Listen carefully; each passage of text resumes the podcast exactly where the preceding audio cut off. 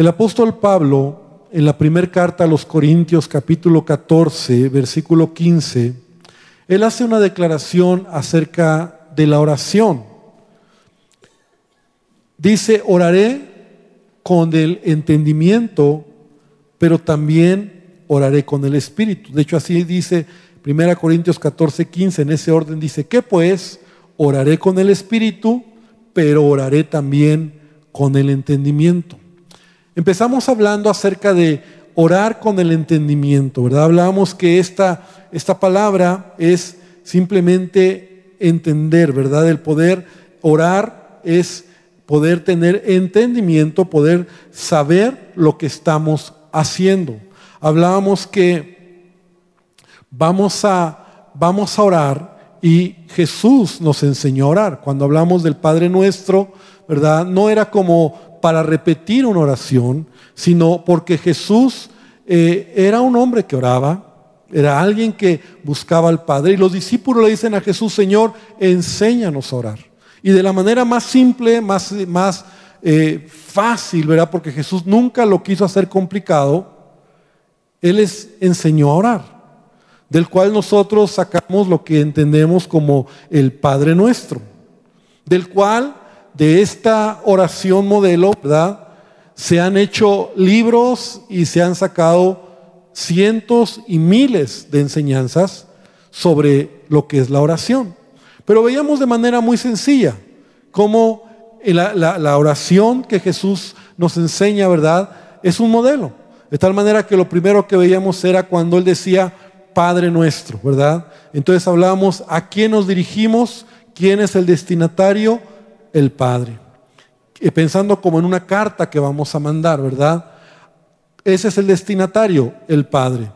¿Cuál es el domicilio? En el cielo, que estás en el cielo.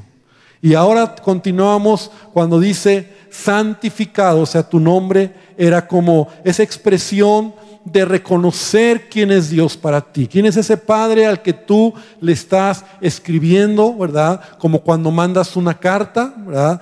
quién es el a quién se la mandas, la dirección, y luego dices excelentísimo o maestro o ingeniero, estás reconociendo quién es esa persona a quien tú estás dirigiendo esa carta. Entonces, santificado sea tu nombre es reconocer lo que es Dios para ti. Cuando tú estás realmente diciendo, Padre nuestro que estás en el cielo, y entonces, Señor, tú eres mi Dios, mi ayuda, y ahí empiezas, ¿verdad?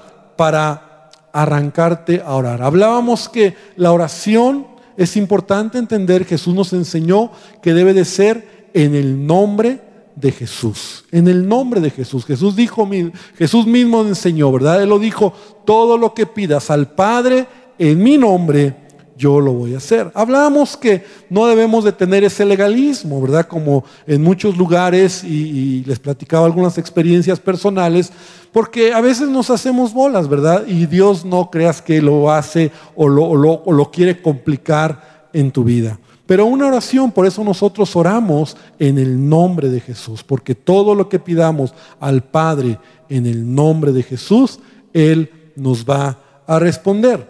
De tal manera que estábamos hablando, y, este es como un pequeño resumen de, lo, que, de lo que es, eh, también eh, nosotros podíamos, eh, estaba explicando que es importante abrir nuestra boca, hablar, ¿verdad? Esa expresión incluso en esta en, esta, eh, eh, eh, en el modelo que Jesús nos está enseñando, ¿no? Padre nuestro, vosotros oraréis así y, y, yo quiero que ahora sí, por favor, vayas abriendo ahí tu Biblia en el Evangelio de Lucas, que es el modelo que estamos usando, ¿verdad? Lucas capítulo 11. Entonces, cuando dice, Señor, enséñanos a orar, y entonces les dijo, cuando oréis, decid.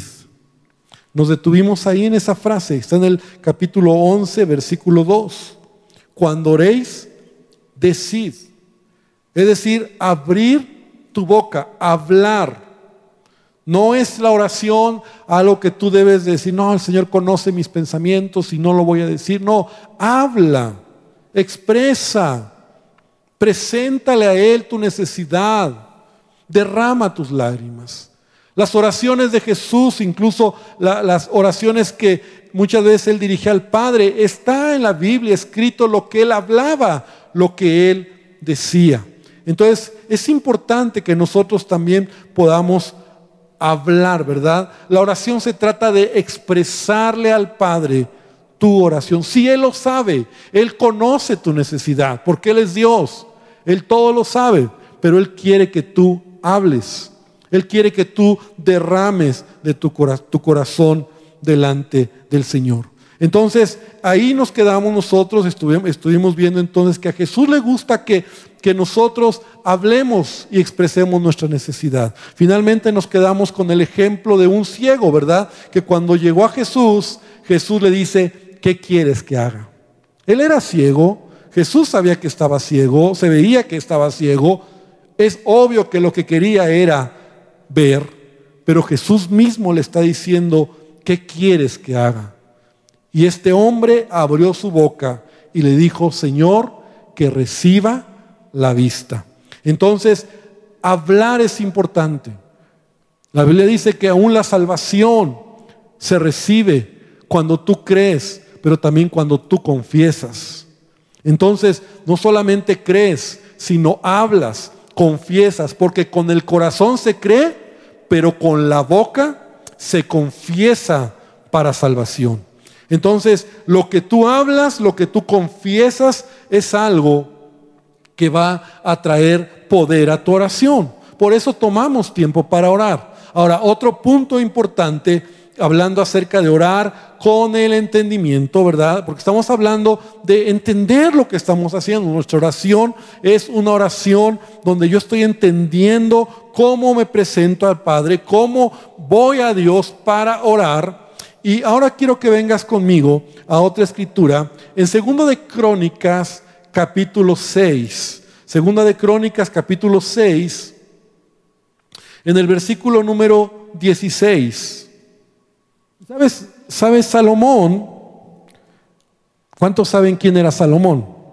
¿O cuántos han oído acerca de quién era Salomón? Bueno, Salomón dice la Biblia de él que ha sido, bueno, fue y ha sido uno de los hombres más sabios sobre la tierra.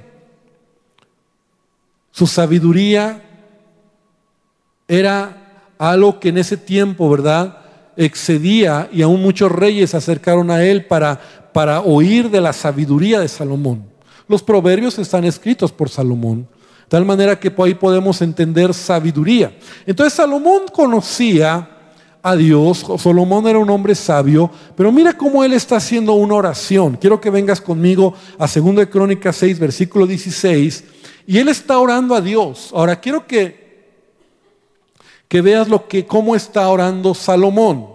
Dice, "Ahora pues, Jehová Dios de Israel, cumple a tu siervo David mi padre lo que le has prometido, diciendo, no faltará de ti varón delante de mí que se siente en el trono de Israel, con tal que tus hijos guarden su camino, andando en mi ley, como tú has andado delante de mí. Ahora pues, oh Jehová, Dios de Israel, cúmplase tu palabra que dijiste a tu siervo David.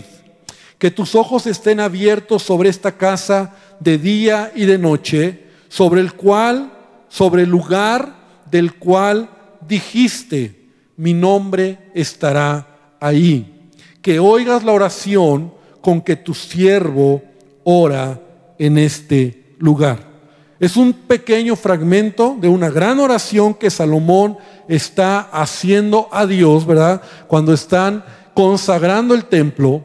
Pero yo no sé si tú puedes notar de qué hay de particular en estas palabras que Salomón está orando a Dios.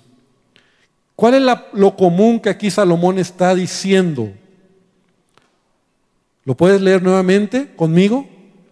Ahí desde el versículo número 16. ¿Qué es lo particular en esa oración? Léelo, léelo con calma ahí, del versículo 16 al versículo 20. ¿Qué es lo que Salomón está repitiendo en su oración a Dios? la promesa, sí, por ahí.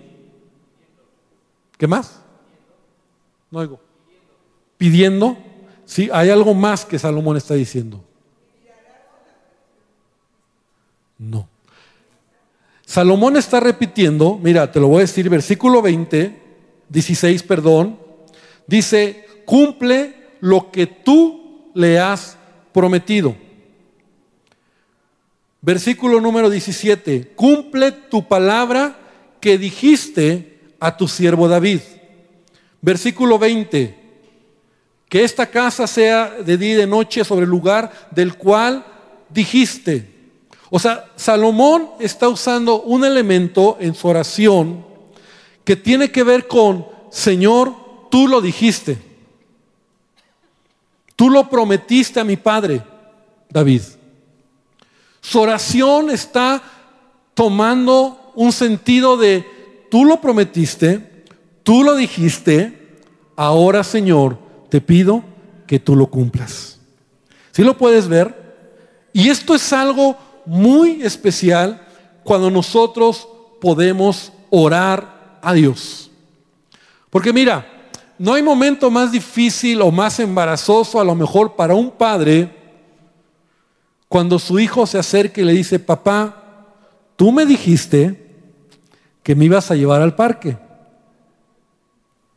¿Qué hace un papá cuando, cuando a su hijo le, le hace una promesa y el hijo llega y le dice, o sea, no es lo mismo que diga, papá, llévame al parque, papá, llévame al cine, papá, eh, quiero este juguete, pero cuando tú ya, tú ya empeñaste tu palabra, cuando tú ya le dijiste, hijo, mira, te voy a comprar ese juguete, no hay dinero ahorita, pero yo te lo voy a comprar.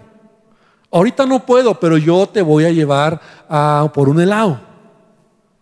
Entonces, tu hijo puede llegar y decirte, papá, quiero un helado. No, pues no, no, no hay. Papá, llévame al parque. Papá, dame cómprame un juguete. Pero ¿qué pasa? Cambian las cosas cuando tu hijo llega y te dice, oye, papá, tú me dijiste que me ibas a llevar a comprar un helado.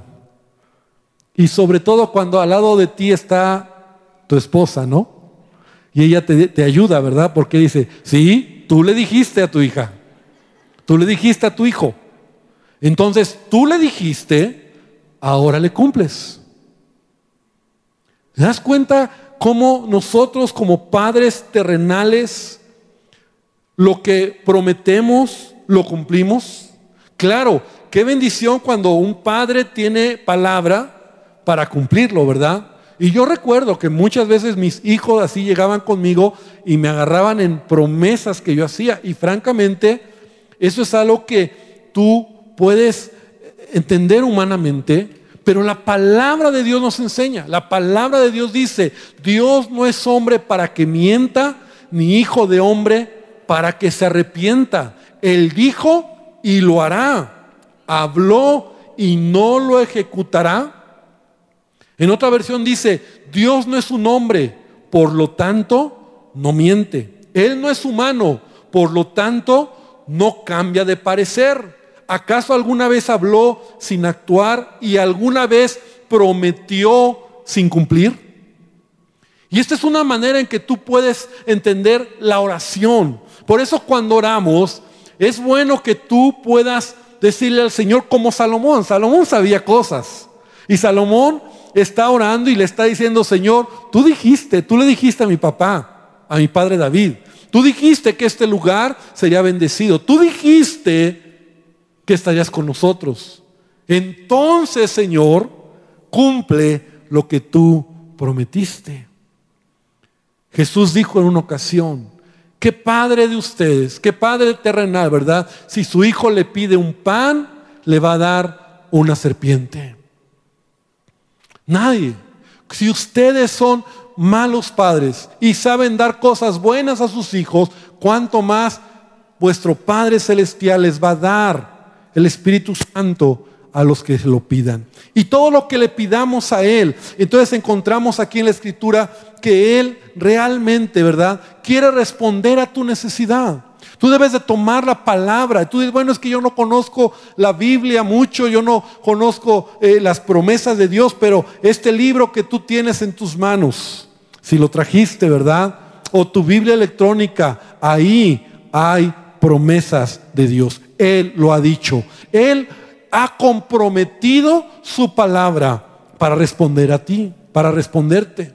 Entonces, no es malo cuando tú oras y dices, Señor, tú lo dijiste. Señor, tú hablas tu palabra. Señor, tú eres el que vas a responder en mi vida.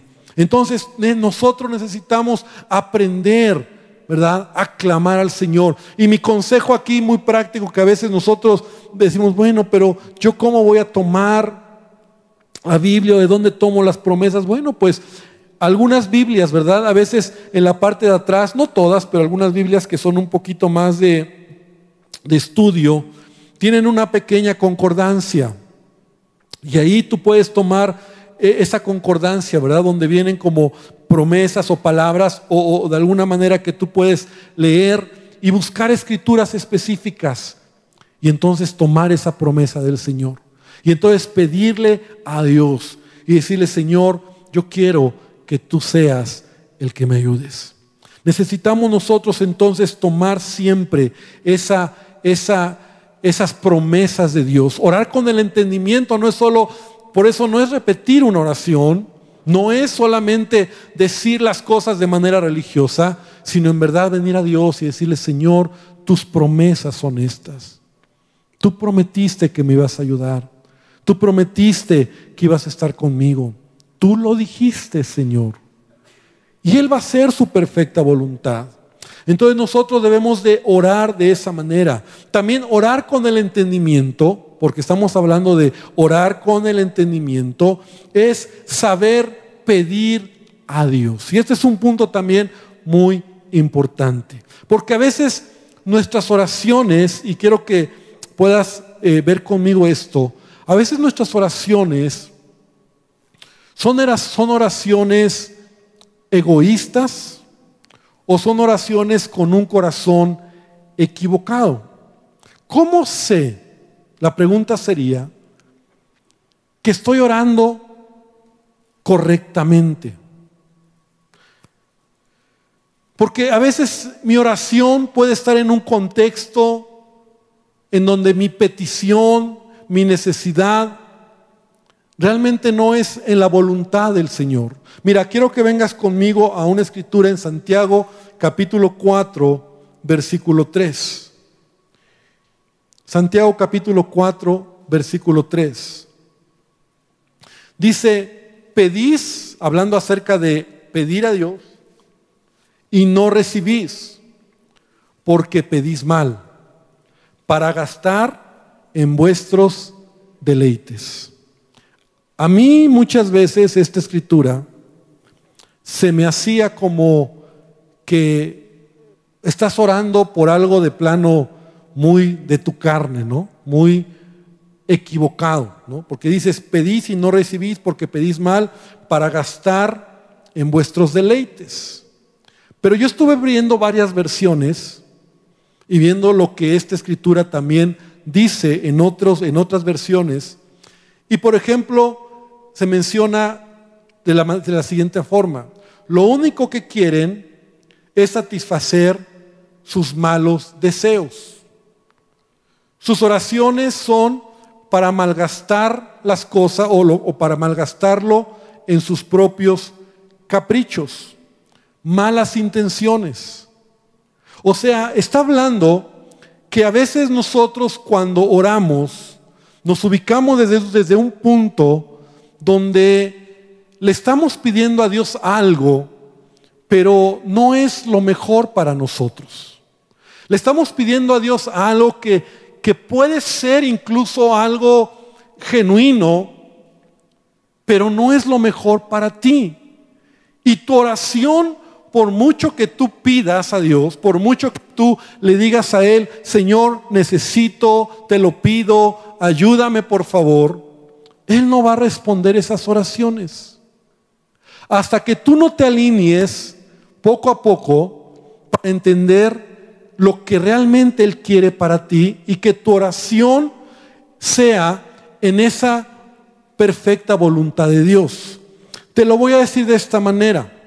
¿Te acuerdas cuando Jesús iba a morir? Poco antes de que él iba a ir a la cruz.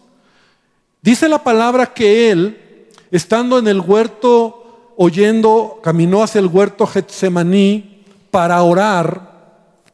¿Cuál fue su oración primera? Si es posible que pase de mí, ¿verdad? Esta copa. O sea, en otras palabras, Señor, el plan que teníamos, lo que yo sabía para qué había venido a este mundo, si puede haber otra manera, sería bueno. Eso es lo que Jesús está orando al Padre. Entonces, esa oración fue una oración de Jesús donde estaba mostrando su humanidad, porque Él fue 100% humano. Detrás de esa humanidad, pues había temor, había conflictos internos, ¿verdad? Que él como hombre estaba pasando. Y mira, ven conmigo a, la cita, a la escritura, que está en el capítulo 26 de Mateo.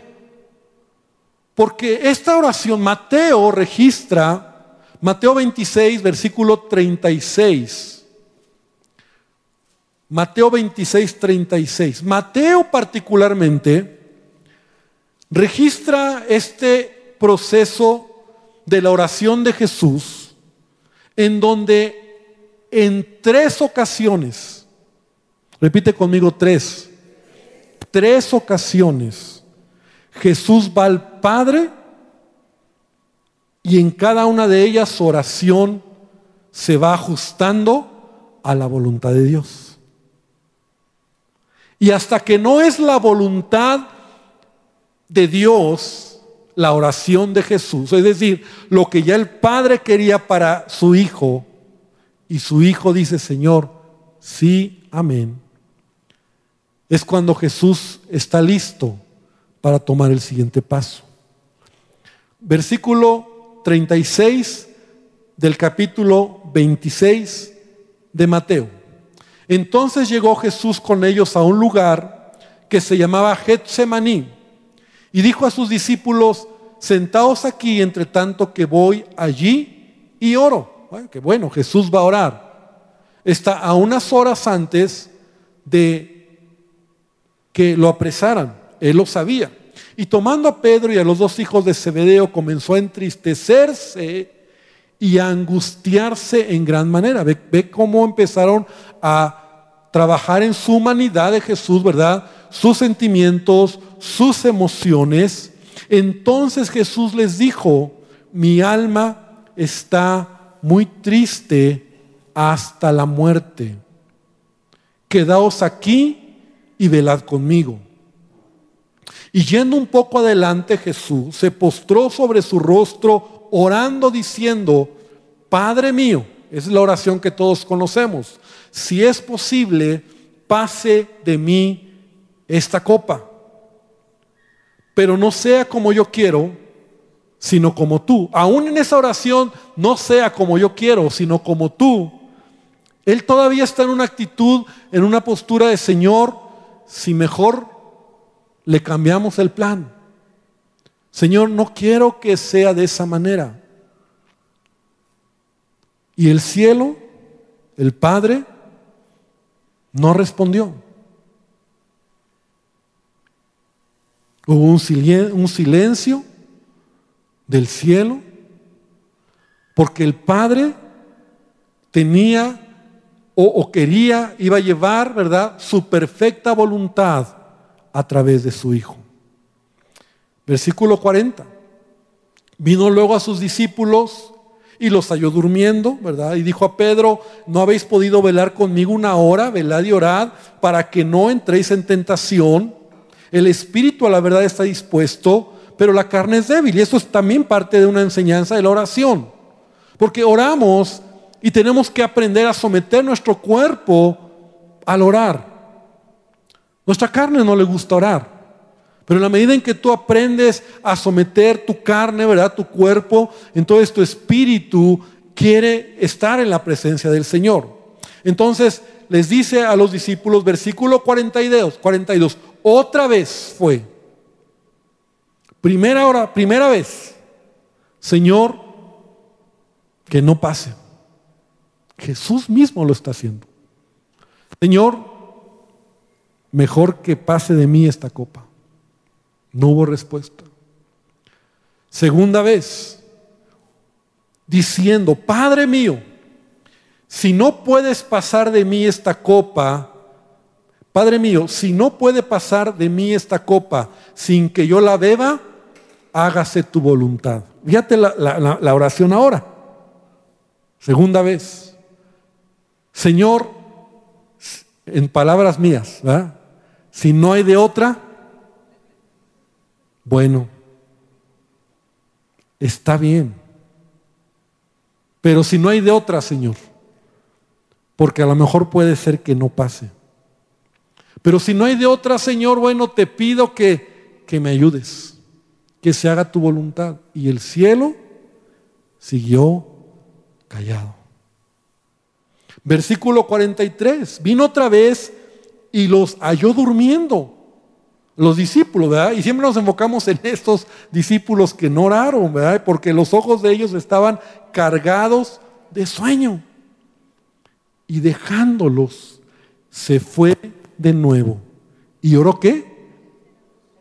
Repite conmigo tres veces. Diciendo las mismas palabras. Ahora ya, versículo 45, dice, entonces vino a sus discípulos y les dijo, dormid ya y descansad. Escucha, ha llegado, he aquí, ha llegado la hora y el Hijo del Hombre es entregado en manos de pecadores. Jesús llega la tercera vez, donde ahora Él dice, Señor, estoy listo. Es el momento para que se cumpla tu voluntad, para que se haga tu voluntad. Y ahorita lo vamos a, unir esto a la oración del Padre nuestro. Santificado sea tu nombre, venga tu reino, y vamos a hablar de ello, hágase que... ¿La voluntad de quién? Tu voluntad. O sea que la oración que yo tengo que aprender y conocer es cuando yo puedo a veces, mira, a veces yo puedo tener en este proceso de oración oraciones incorrectas. Por eso, y subrayé, por eso orar constantemente me ayuda a orar correctamente. Apréndetelo, por favor. Orar constantemente me lleva a orar correctamente. Orar constantemente me lleva a orar correctamente. Porque a veces yo puedo estar aquí, en mi carne, en mi humanidad, pero no va a venir nada. Hasta que yo no entienda que sea, Señor, hágase tu voluntad. Así como en el cielo, también que en la tierra. Y podemos tener a veces oraciones tan, tan eh, genuinas, o llamémoslas así, eh, tan nobles, tan justas, como por ejemplo, te voy a dar algunos ejemplos. Señor, dame un trabajo. ¿Mm? Señor, dame un trabajo, necesito un trabajo, ahí quiero trabajar. ¿Cuántas veces nosotros hemos conocido personas que después de haber orado por algo, con ellos, por algo, y lo reciben incluso, por la gracia de Dios, esa oración o esa respuesta, lejos de ser bendición a su vida, los aleja de Dios. No era la, voluntad perfecta. Señor, dame un coche. Señor, un coche, un coche, un coche. Señor, un coche y que sea del año. Y Señor, un coche y que sea del año y que sea ese. Y, Señor me abrió, Señor me respondió, Pastor Dios. y luego al rato, del, cuando llevas en la mensualidad 87, ¿no? Dices, ah, yo no sé por qué hice esto. Te pido por la salud, incluso, por la salud de mi esposo o por la salud de alguien. Son oraciones, mira, escucha bien, son oraciones que a veces suenan bien. Señor, saca a mi familiar de la cárcel. Señor, una promoción. Pero aún en esas oraciones que son justas, son nobles, son buenas, podemos estar aquí. Y, estamos acostumbrados, iglesia, a veces nuestra oración es tan, tan, tan fugaz, tan rápida, tan no constante, que por eso te digo, la oración constante te lleva a hacer una oración correcta. Jesús está empezando, Señor, yo no quiero. Imagínate que Jesús dice, no quiero. O sea, el propósito eterno, ¿verdad? El propósito eterno la salvación a través de Jesucristo, se hubiera frustrado. Pero él no lo hizo, él oró una vez, dos veces, tres veces. Y en la tercera, él dijo, Señor, hágase tu voluntad. Para esto vine, para esto estoy y estoy dispuesto a morir. Estoy listo. Discípulos, vámonos, porque vienen ya los que me van a entregar. Estoy listo. Él estaba en la voluntad del Padre. No era lo mejor para él. O sea, humanamente hablando, quiero decir. Entonces, debemos nosotros aprender a orar correctamente. ¿Cómo oramos, verdad? Oramos, oramos, y no se diga esas oraciones que, que, hablando acerca de esas oraciones humanas, esas oraciones fuera de la voluntad de Dios, ¿verdad? Donde, Señor, este, te pido por mi esposo, ese esposo que ya no lo aguantas, ¿no? Señor, te pido por mi esposo, Señor, ilumínalo, Señor, o, o elimínalo, ¿no? Tus oraciones, ¿no? Señor, como dice, ¿no? O sea, Señor, te lo llevas o te lo mando, ¿no? A veces así oramos, ¿no? Ay, Señor, te pido por, por mi suegra, mira, tantos años, yo creo que ya es tiempo, Señor, que esté contigo, ¿no? Ya ha estado mucho tiempo aquí, yo ya la hago, ya ha estado, ahora le te toca a ti, Señor. Dame una esposa, Señor, pero una nueva esposa, ¿no? Oramos que estamos totalmente fuera de orden, fuera de foco, fuera de lo que realmente Dios quiere. Y sabes, es válido, pero tú tienes que aprender a orar con el entendimiento. Y la oración perseverante te va a llevar a tener una oración correcta. Mira, te voy a poner otro ejemplo. Porque sabes, Dios quiere lo mejor para ti. ¿Cuántos creen que Dios quiere lo mejor para nosotros? Dios quiere lo mejor. Por eso la oración del Padre nuestro es, santificado sea tu nombre, venga tu reino. Venga tu reino. Porque yo entiendo, Señor, que tú eres el rey. Yo, estoy en el contexto donde tú quieres lo mejor para mí y que se haga tu voluntad en mi vida. Que se haga tu voluntad. Por eso cuando Santiago dice, oran y oran mal, oran y no reciben porque oran mal para gastar en sus deleites, entonces tú puedes orar y se vale que tú ores, pero hay oraciones que nunca van a ser respondidas porque estás a tiro fuera de la voluntad de Dios. Y tú puedes orar, Señor, y te pido, y Dios dice, no, es la voluntad mía. Porque la voluntad de Dios que es agradable y perfecta. Hágase tu voluntad. ¿Cómo, ¿Cómo es la voluntad de Dios? cómo es lo que Él quiere. Él te ama y Él quiere lo mejor para ti, para mí. Y así como Él lo ha planeado en el cielo, Él lo quiere llevar a cabo en la tierra. Es mi responsabilidad entender la voluntad de Dios, porque aún hay cuestiones en la vida trágicas que cuando entiendes la voluntad de Dios, no pasa nada. Tenemos que aprender a orar. Mira, te voy, decía que te voy a poner otro ejemplo. Ven conmigo a 2 Corintios capítulo 12, versículo número 7.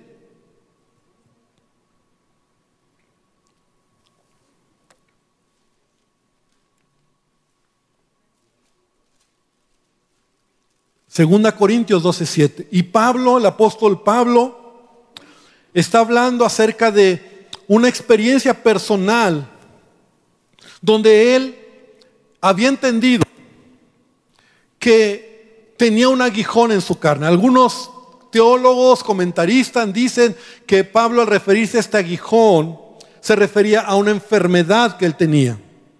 Algunos piensan que era una enfermedad física algunos todavía más eh, eh, comentan y dicen que esa enfermedad era de los ojos, un problema en los ojos que él tenía y que Pablo tenía problemas de enfermedad. Entonces dice Pablo, y para que la grandeza de las revelaciones no me exaltase desmedidamente, me fue dado un aguijón en mi carne. Ese aguijón era una enfermedad, algunos lo dicen. Otros dicen, no, no era una enfermedad, era un aguijón, verdaderamente era algo que a Pablo lo mantenía humilde, lo, lo, hería en su carne. Un mensajero de Satanás que me abofetee para que no me enlatezca sobremanera. Pero por favor ve conmigo el versículo 8. Respecto a lo cual, tres veces, ¿cuántas veces? Tres veces. Ahora, eso es interesante. Tres veces he rogado al Señor que lo quite de mí. Tres veces. Jesús oró cuántas veces? Tres. Ahora, yo no sé si alguno de nosotros podríamos decir, ya la tercera tengo la voluntad perfecta de Dios en mi vida. Pero Pablo lo dijo tres veces. O sea, que en la primera fue, Señor, sáname. Señor, soy tu mensajero, Señor, mira quién soy yo, Señor, por favor, si quieres que yo predique, si tú me has llamado a las naciones, no hagas esto conmigo, Señor, tú has prometido, por tus llagas soy sano, tú moriste en la cruz, Señor, reclamo sanidad, por favor, sáname. El cielo está cerrado. Dos veces, la segunda. Señor, sáname, pero, Señor, ¿qué quieres enseñarme con esto? Señor, yo te pido que me sanes, por favor. Mira, el dolor es fuerte, el quebranto, me cuesta trabajo con ello salir a predicar. La gente a veces me menosprecia por esta enfermedad que tengo. Eh, tú sabes lo difícil que es cuando yo quiero hacer algo. Pero Señor, por favor, sáname, haz tu voluntad en mi vida. Yo te lo pido, me cuesta trabajo, Señor. Por favor, trae sanidad a mi vida. Tres veces. La tercera. Señor, ¿por qué no me sanas? Señor, ¿qué está pasando? Yo creo que tú me vas a sanar y, yo quiero dejarlo en tu perfecta voluntad. Señor, es más, aunque no me sanes, yo voy a seguir predicando. Aunque no me sanes, Señor, yo estoy dispuesto a ir y, y, me va a costar, pero Señor, mi vida es tuya. Es más, tú has dicho que yo he dicho, Pablo hablando, ¿no? Que para mí el vivir es Cristo y el morir es ganancia y, y yo lo creo, Señor. Y de repente viene la voz de Dios. Pablo, no te lo voy a quitar. Esto es algo que yo estoy permitiendo para tenerte tranquilito, calmadito. Oh Señor. ¿Era doloroso? Sí. ¿Le costó trabajo a Pablo entenderlo? Por supuesto. ¿Quién no quiere ser sano? ¿Quién no quiere recibir una respuesta favorable a un trabajo, a un negocio, a, mis hijos, a alguien que está en la cárcel? O sea, queremos siempre todo lo bueno para que suceda. Pero recuerda, oraciones constantes te colocan en oraciones correctas. Y entonces Pablo dice, la verdad le pedí a Dios tres veces. Y a veces nosotros nuestras oraciones son así. Señor, venimos hoy, oramos, le pedimos y venimos en un mes. oramos poco. Y, y no tenemos el... Por eso el modelo es, Señor, cada vez que tú ores, es, Señor, hágase tu voluntad. Señor, yo quiero esto. Señor, danos un lugar propio. Señor, queremos. Pero a lo mejor estamos aquí, ¿verdad? Señor, un lugar propio y un gran lugar. Y mira, Señor, esto va a ser. Pero en el fondo, Señor dice, no tienes todavía las cosas correctas aquí. Bueno, Señor, pues... Ya le, pero llega el momento donde te colocas en la voluntad de Dios. Y tu oración empieza a cambiar. Ya no es esa oración de, demanda, ya no es esa oración de, de, solamente, no, es que Señor, tú dijiste y Señor, tú lo vas a hacer. Y qué relajo se armó hace unos días, ¿verdad? Con el fallecimiento de este, de este hombre, Julio Melgar. Los que están empapados en las redes y ahí saben de lo que hablo, ¿verdad? ¿Y cuántos mal? Porque yo creo que eso es mal de parte del pueblo cristiano, como siempre criticando y juzgando. Pero cuando tú oras correctamente en la voluntad de Dios, o sea, tú vas caminando a entender, Señor, hágase tu voluntad. Así como en el cielo. Entonces a veces la voluntad de Dios es que esa persona no salga de la cárcel. A lo mejor la voluntad de Dios es que no te cases. O la voluntad de Dios es que no tengas eso que quieres. Pero ¿cómo lo vas a saber? Hasta que no te alineas a la voluntad de Dios. Porque repito, y lo dice Romanos 12, la voluntad de Dios es agradable y perfecta. Esa es la voluntad de Dios para mi vida. Entonces Dios quiere Dios quiere bendecirte. Dios quiere responder a nuestra oración. O sea, Él no está callado. Y el problema que nosotros oramos son oraciones como así bien express, Señor, te pido por esto y, y, no pasa como quiero y me enojo con Dios y Señor, ¿por qué a mí? Si yo quería que tú, yo creía que tú me amabas y yo, y, y ahí traemos nuestros rollos, pero realmente cuánto tiempo tomamos para orar al Padre. Así como en el cielo, Señor. Así en la tierra. Estoy dispuesto, Señor. No me lo vas a dar. Está bien, Señor. Estoy contento. Voy a estar contento así, Señor. Señor, va a ser así. Está bien, pero ya lo, ya lo tienes. Porque has orado hasta acercarte Y a veces es ahí donde vimos testimonios de hermanos, gente, pastores que mire, o hermano, la verdad es que yo estaba orando, pero ahora entiendo lo que Dios quiere porque estás caminando en la voluntad. Por eso la oración no es solamente un momento, sino es algo que nosotros debemos desarrollar en nuestra vida. Termino con esto o termino haciendo un gran resumen. Es una carta dirigida al Padre. La dirección en el cielo. ¿Quién es Él?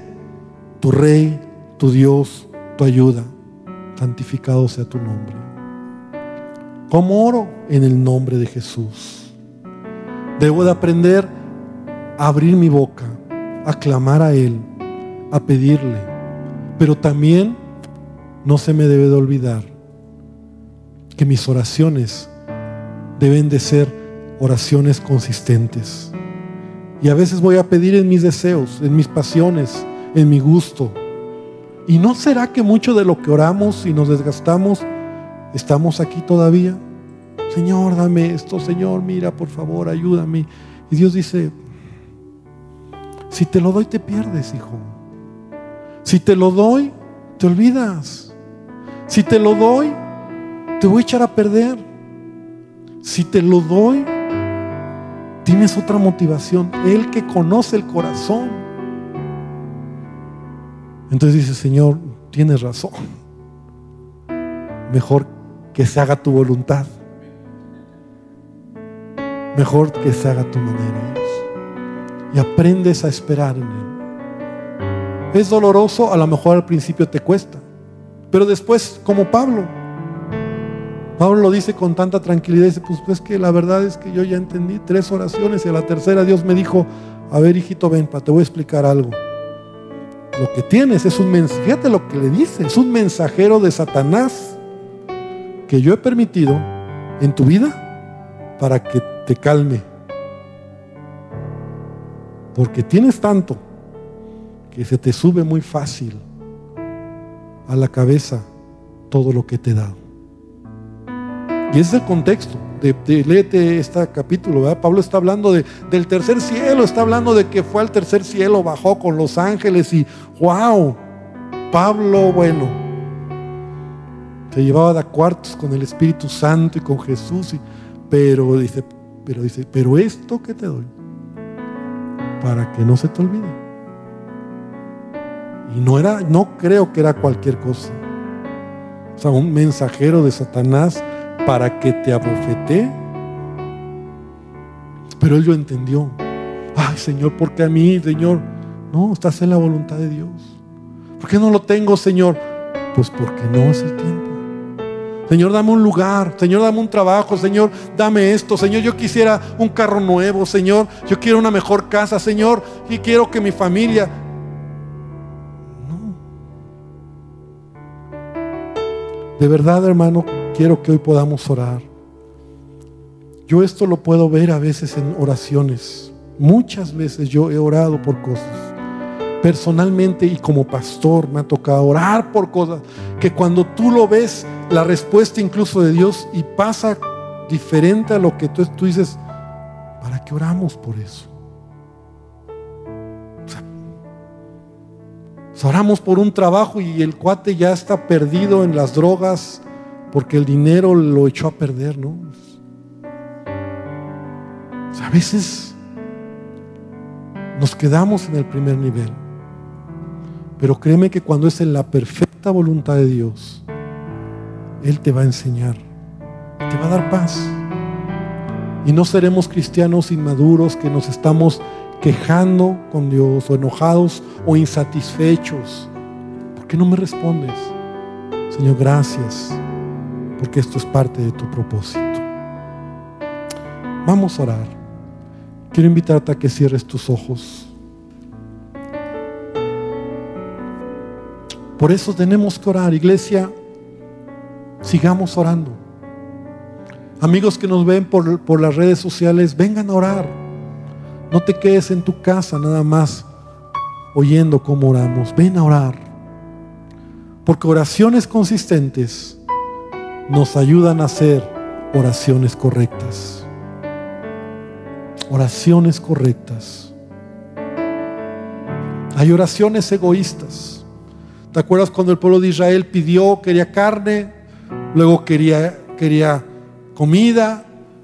Y sus oraciones eran, y Dios lo permitía, Dios se los daba, pero les hacía daño. Les hacía daño esas, esas, esas maneras de pedir y sus malas maneras de orar los llevaron a no entrar a la tierra prometida. Señor, enséñanos a orar.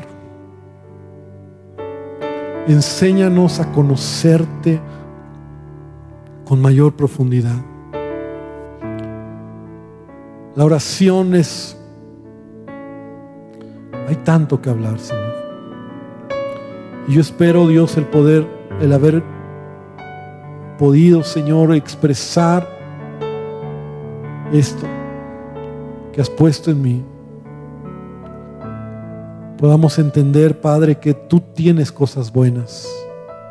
Nunca nos darás una piedra en lugar de un pan. Nunca. Nunca, Señor, limitarás tu gracia pero Señor, hay veces que no estamos nosotros alineados a tu voluntad. Y a veces nuestras oraciones de verdad sí son egoístas. Sí son oraciones donde en el fondo Dios no hay una genuino entendimiento de lo que es tu voluntad. Nos hemos convertido en cristianos que exigen demasiado. Y que si es bueno decirte como tú lo dijiste, porque tú mismo nos lo enseñaste. Si es bueno reclamar tus promesas, Padre, pero que al final podamos agachar nuestra cabeza honestamente y decir, hágase tu voluntad, Señor. Así como en el cielo, también en la tierra. Que a veces entendamos que esa oración está cerrada, no hay respuesta, porque no es tu voluntad, porque no hay trato, porque es lo mejor para mí. Y porque a la medida en que yo sigo pidiendo, tal vez me voy acercando a entender que es algo incorrecto, egoísta, que me va a hacer daño, que no es el momento, que no es el tiempo. Y llegará el momento donde me coloque en tu voluntad para entender, Señor, lo que tú quieres en esa petición en particular. Señor, enséñanos.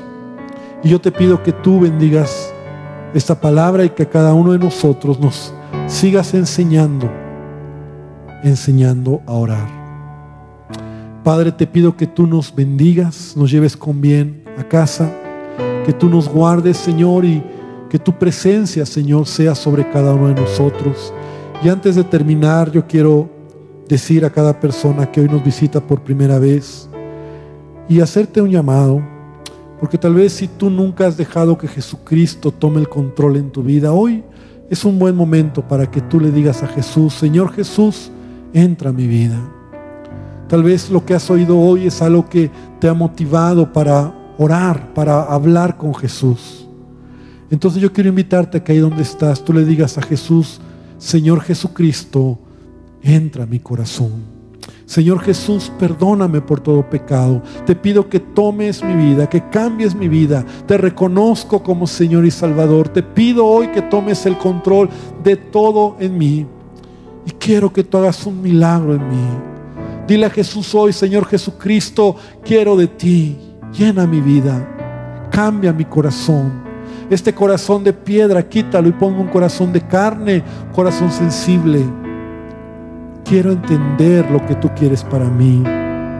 Y Padre, te pido que bendigas a cada persona que hoy nos visita. Y Señor, que tú que conoces el corazón, Padre, tu palabra dice que si te confesamos